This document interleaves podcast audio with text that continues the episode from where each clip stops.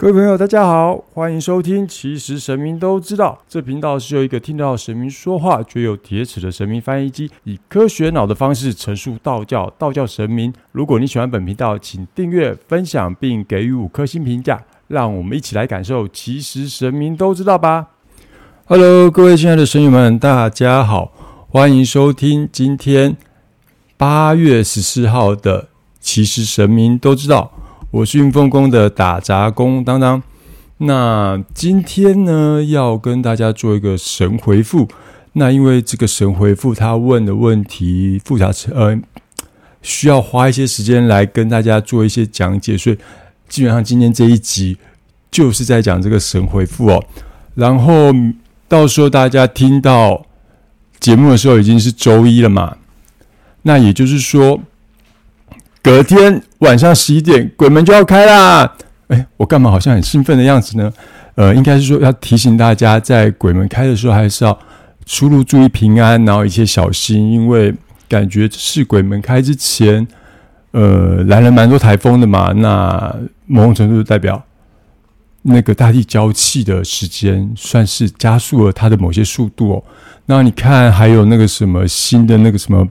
呃，那个原虫产生让人家脑炎死掉这样子的状况，都是蛮跟以往不太一样的状况，所以请各位神友还是一样要注意安全哦。哎，然后呢，这次这个神友问的问题是什么呢？他问的问题哦也很特别。为什么说这个问题特别啊？因为就是怎么讲？他是说，其实常常都有人在提醒。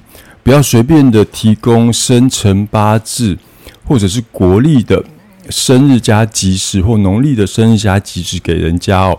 那不论是问世或庙宇点灯或者祭改等等，那他也区分了一些状况呢。那想请当当这边看看说，哎，到底哪些状况是可以提供八字，哪些状况是可以不用提供八字的？哎，很有趣吧？那接下来，呃，当然会先怎么讲？先啊，先把问题念过一遍好了。他说：“不知道是正神或是鬼灵附体的机身问世，这是第一个问题。第二个问题呢是大小庙点灯，包括光明灯、文昌灯、安太岁等等，还有大小庙宇补运、补财库、祭改等等。然后这是由道士依照流程去念经文的。”那当然也有双手合十啊。那在祈求一些事情的时候，所报的个人资料也会禀报到出生年月。他说这四个问题呢，有哪些是可以提供，哪些是可以不用提供的呢？另外他说，不管你在呃大小庙宇，那你去双手合十祈求事情的时候，是一定要拿香的吗？还是说诚心专心的合手？呃，合 双手合十，然后携带贡品跟神明祈求也可以呢。他的问题大概就是这样，一呃四个状况跟最后到底要不要拿香，还是诚心的拜拜就可以。那要不要拿香的部分呢？其实可以再回去听听看，当初掌门人讲到香的部分，还有当当有讲到香的那几那两集哦。对香它的定义是什么？嗯。会有比较清楚的了解，当然我这边也会在呃用不同的方式去做说明，而且非常有趣的是，不就说农历七月要到了吗？然后刚刚其实当在录音前哦，就紧急处理了一个案子，那这个案子呢，呃是某位信徒，那留下他打电话跟我说，说他的小朋友哦，就是呃一直有点。发烧或者是精神萎靡的状况，然后在他们就去了某个地方玩之前，我就突然不知道为什么丢了一句话说：“他们去的地方是不是？哎，你们去的地方是不是有溜滑梯？他们是不是有去溜滑梯？”然后就想一想，哎，对，真的有溜滑梯。但是其实他们去的一开始我听到是算山区哦，不太可能。我本来以为是爬山之类，不太可能有溜滑梯。但当然也不知道为什么，就直接问是不是溜滑梯。如果是不是有溜滑梯？有溜滑梯的话，就是在那边去遇到了一些比较不干净的东西。那刚刚当当某种程度也是去做了处理，因为呃，其实现在是礼拜天晚上的大约呃十点半左右。那刚刚当当大概是呃得是九点半左右，在处理了快一个小时。那很有趣的是，当然是透过视讯来处理这件事。第二，当事人有没有给当当八字？没有。哎，妙了，这等一下当然会再说明清楚哦。呃，我所谓的八字与否的问题，当然会找出一个衡量的基准点。那那接下来，因为当事人没有来，没有提供八字，那我要怎么去帮他收掉这个东西呢？很有趣吧？这个等一下，当然也会在里面做说明。其实当时的时候，连草人都拿出来了，然后某种程度是草人，然后再运用一些方式做连接，连接完了之后，把那个嗯所谓人家俗称的卡音的东西呢，就收到那个草人里面去，然后再把它用红纸整个包起来，然后用香去引渡它。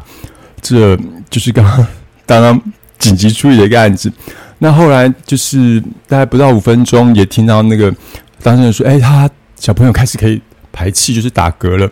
那打完嗝之后呢，哎，看起来精神状况也比较好，然后就可以比较看起来比较好入睡，就是会有一种呃要恢复精神前的那种倦态的那种入睡产生。那这也是有时候呃要说什么，其实神明都知道，就是神明他们真的很厉害。好啦。那什么状况到底要提供八字？什么状况可以不提供八字哦？基本上呢，神明他是不需要八字的。神明要解读或连接到一个人，他不会需要八字。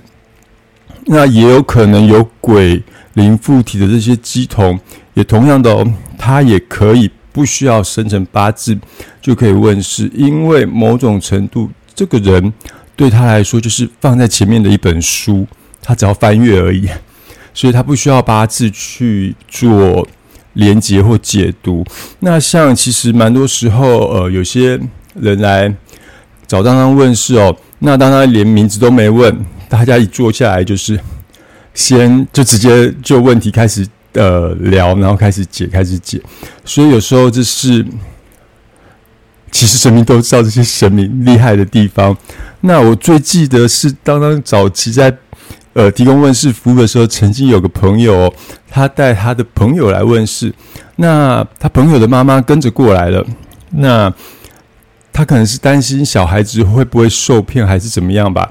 总之，他进来我家，然后参拜完之后，就跳最边边的那个椅子坐下，然后就说：“哎，校园听讲你也想通哦，来，你来搞搞跨界，你来通，你来供啊！”哎，然后双手一插，就就直接等着我要讲。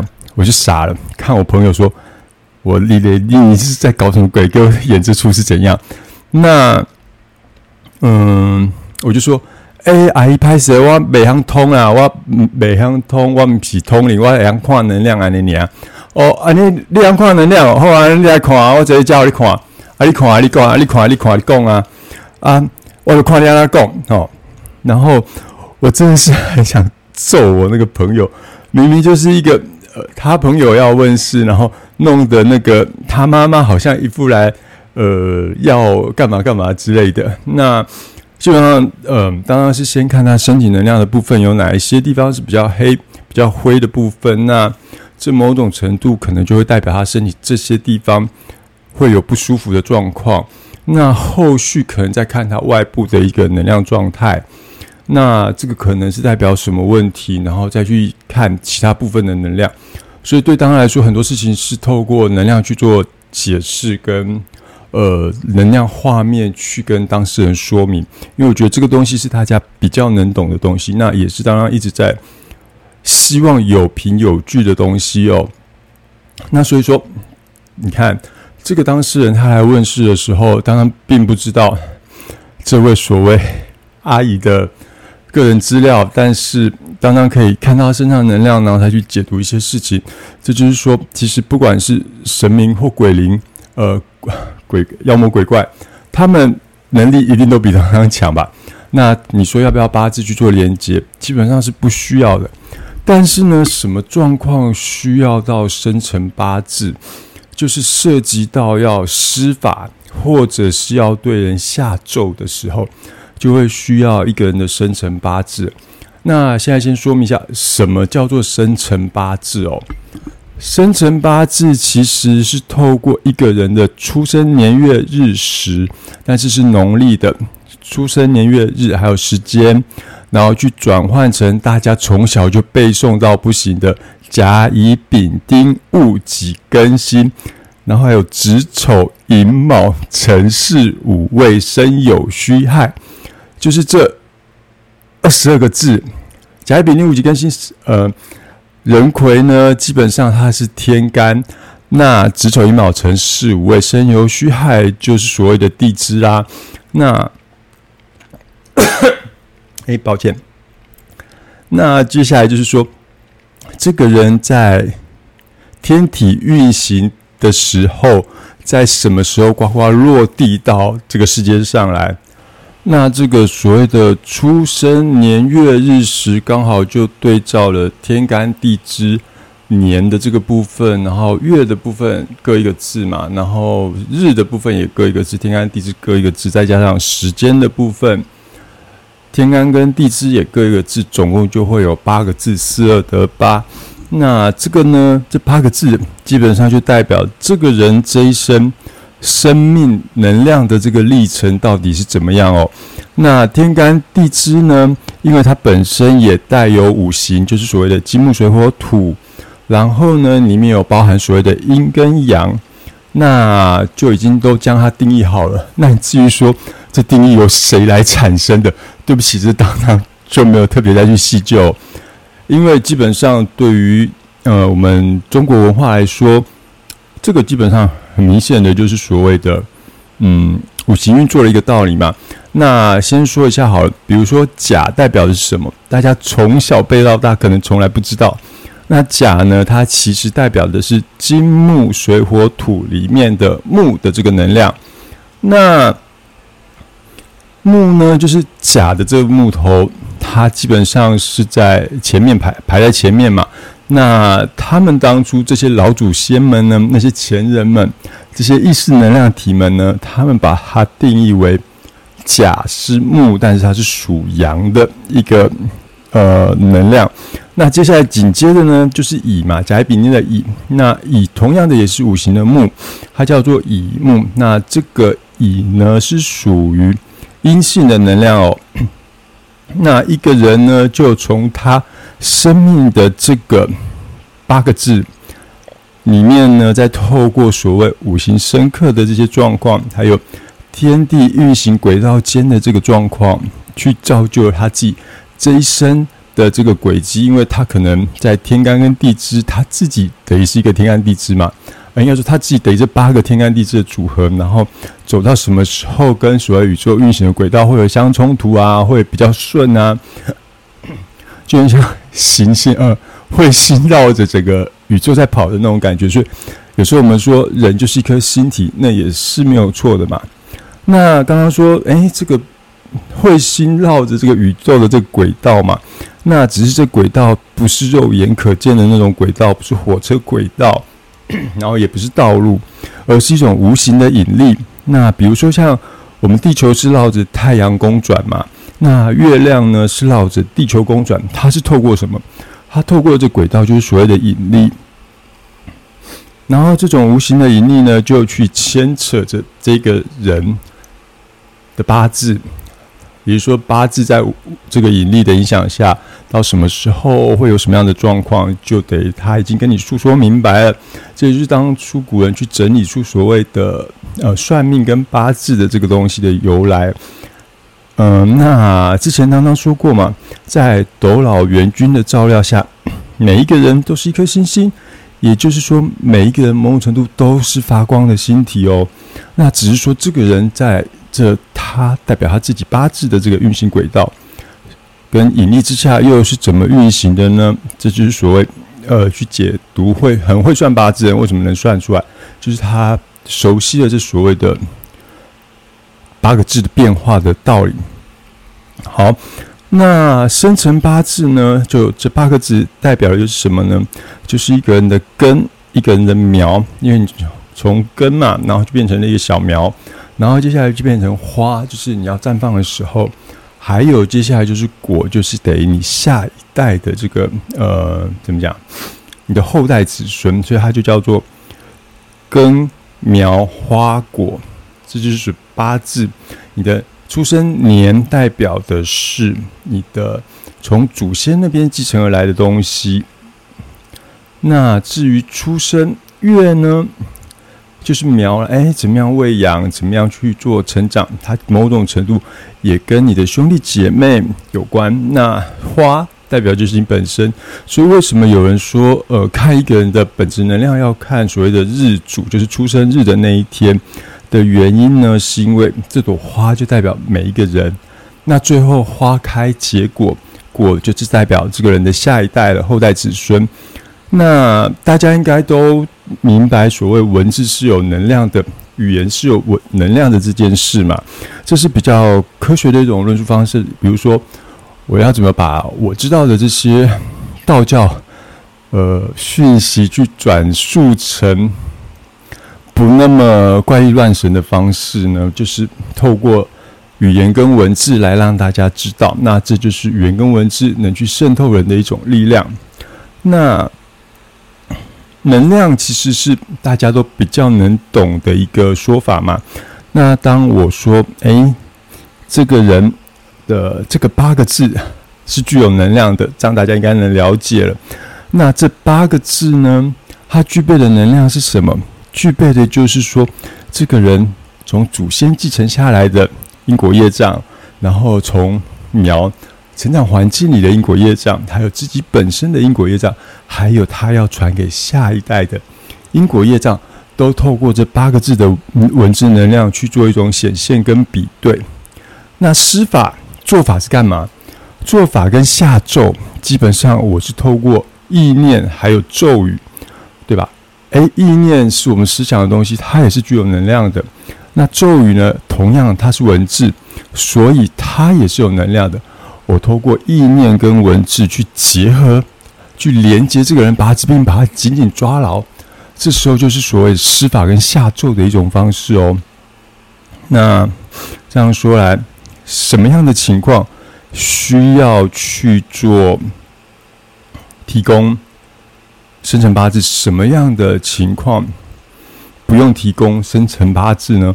我们就可以以所谓的要做的这件事情跟这个人生命能量的这基因文字的八个字组合而成的出来的这样的状况，去决定说。到底需不需要提供八字给对方？好啦，那所以就它上面的四个问题来看哦，一跟四应该不需要涉及到八字的提供，因为一来只是问事嘛。那另外一个就是说，嗯，啊，跳页了看不到，反正就是问事的情况，其实你是可以不用提供八字。那他二三是属于去祈福或去施法。那这时候就需要八字了，因为我必须有这个生命能量的这八个字，然后透过意念跟咒语去跟他做结合，去帮他祈福，或者是如果呃要做一些比较不好的事情的话，就会透过这样的模式。那当然也有人说是拿指甲、拿头发，因为某种程度指甲跟头发代表的就是你当事人。你的基因，大家应该知道，基因可以从头发跟指甲去查出来嘛，就不用说。也就是说，头发跟基因是你最原始的那个基因能量具体的显现哦。所以就是说，当你用对于能量，我要去操控能量，这跟一个人连接的程度呢，就是所谓要不要提供这所谓基因文字这个能量符号的由来哦。那。大家这样子应该能比较了解说，嗯，所谓的八字到底要不要提供的一个依据。那当当基本上是先把所有的状况，呃，把八字它就是所谓的基因文字符号，那文字符号具有能量的状况，就代表这个八个字代表是你这个个人的生命能量状况，来去做一个。基本的判断点，那接下来就是所谓施咒与否或做法与否，跟你问世与否，这样子再去做。呃，你要怎么操控这八个字的状况来决定要不要给八字哦？好，那再回到刚刚刚刚讲的那一个有趣的情况啦。其实当事人是透过视讯，他得把小孩子带到视讯前，然后当当当拿一个草人，然后要当然要那个小朋友看着那个草人的眼睛，然后大力的吐三口气给那个草人。接下来当然就用红包袋把草人整个包住。好啦，从头到尾。他都没有提供所谓的八字给当当，可是当当却帮他去，呃，等于是收了某个东西过来。那这时候是透过什么的连接？所谓的灵魂之窗，就等于说，我是用透过视讯，然后请他看着那个草人的眼睛。这时候连接物已经对上了，我在大意的吐三口气给那个草人。就把那所谓的运气的那个气过到草人身上去，也就收到红包袋里面。然后呢，当然还有一些其他的东西夹杂在里面，去慢慢慢慢把不好的气给消化掉。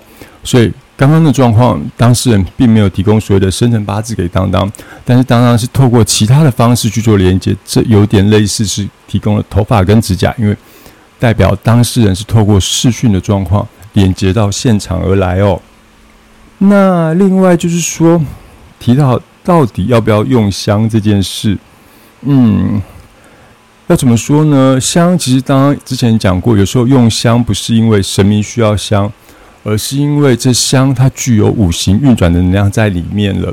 那神明是运用这五行运转的能量去补一个人所缺嘛？那另外呢，就是。掌门人又在他的讲到香的部分说，其实香重要的不是香，是那个烟熏的那个状况哦。因为烟熏是一个可以跟所谓神灵连接，也就是刚刚讲的这些意识能量体连接的一种方式哦。那再说回来，比较现代的用法好了，香是什么？香就是道教里面哈利波特的那根魔法棒。那哈利波特。他如果没有魔法棒的状况下，他有办法施法吗？他没有嘛？对他只能狠狠的看着对方，但是他没有办法做什么。他必须要透过他的魔法棒去做凝聚哦。那另外邓布利多呢？他也没有办法在开学的时候，哎呀，魔法杖一挥就变出各种的食物跟饮料来。所以他们某种程度就是所谓，应该说他们他们就是所谓的香，各种的香品代表的就是。哈利波特里面那个魔法师所使用的那个呃魔法杖和魔法棒，然后去成就所谓的连接，在把东西呈现出他们所想要的样子。那大家有看过哈利波特，应该也都记得嘛？魔法棒的等级，它它是有分等级的。然后呢，香也有因为它材质的不同，还有它的嗯多寡的程度，去决定它的。等级嘛，那所以说，透过这些所谓的香的等级，然后也可以去连接不同的能量。那在这样的状况下，就可以处理一些不同的事物啦。像刚刚当当处理的那个 case 是，呃，有用了檀香，有用了药香，因为毕竟身体有一些状况嘛，所以用到药香。那檀香因为它的能量比较浮，它有时候反而是用来处理一些。漂浮的事情，这样大家应该懂吧？好，那所以说呢，像魔法棒啊，它就会去找到它匹配它材质的主人。那香也因为它品质的不同，呃，材质的不同，会去对应到它不同处理的事物去哦。也就是说，香去做连接的一种用意跟。它其实某种程度是需要的，我只能这么说。那至于贡品是什么？贡品就是所谓的献祭物了。你看，假设我现在是在一个原始部落里面，我要先呃摇头晃脑的起舞啊，然后先让烟熏产生，然后等到烟熏产生啊，我确定那个所谓我祭拜的神灵来了，我再把东西献祭给他。这时候。贡品就是所谓的献祭物了，那这些所谓的烟熏香所产生的烟熏，才是能去协助凝聚跟连接的一个重要的部分哦。所以说少了香有差，真的有差。那家家对于香这个部分呢，还是可以透过掌门人还有当当曾经讲过的对于香的这个 podcast，大家再去听一下嘛，多多一点下载量，快点快点，然后来了解香到底有什么重要性。好啦，有没有这个神友他提的问题？其实不是说非常难了解，但是要想办法去把。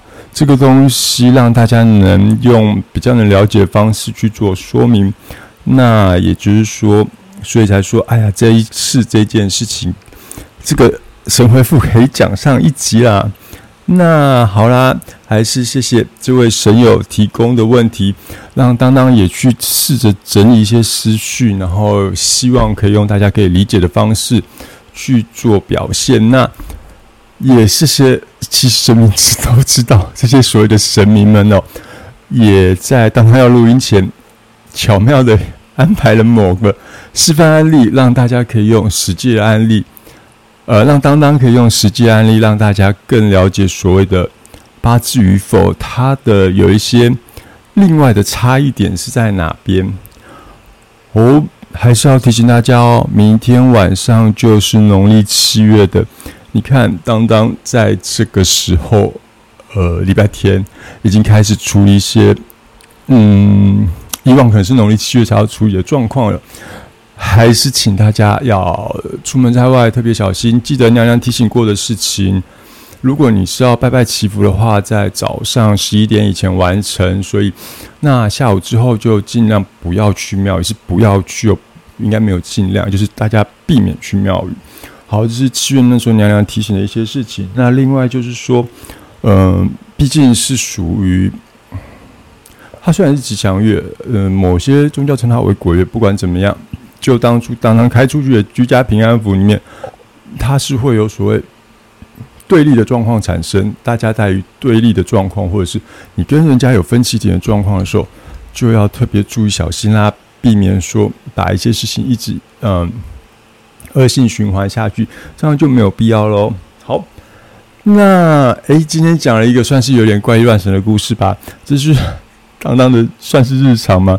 某种程度算是当当的日常哦。但是大家不要忘了，当然其实还是只是个上班族啦。那下周就是农历七月的第一集，配合农历七月，哎，这是唯一可以嗯去讲一些比较。稍微所谓处理过的事情有怪力乱神的部分，那也就是说农历七月，我们把它当成一个神话故事月吧。某种程度，很多处理的事情真的真的很像以前看那个什么台湾民间传奇啊、中国神话故事才会出现的那种情节。那下周再见喽！那也请大家记得，其实今天听到节目的时候。神明带给你祝福，然后也希望大家在明天鬼门开的时候都能平平安安，不要受到所谓不必要的这些呃怎么讲能量的侵袭或者是骚扰，然后也有一些不必要的状况产生。总之，如不管如何，就祝大家吉祥平安，一切都顺顺利利的。我也要祝我一切平安，一切顺利的。因为当当也开始上班啦，还是要回归到上班的主轴哦。好，那我们下周再见，拜拜。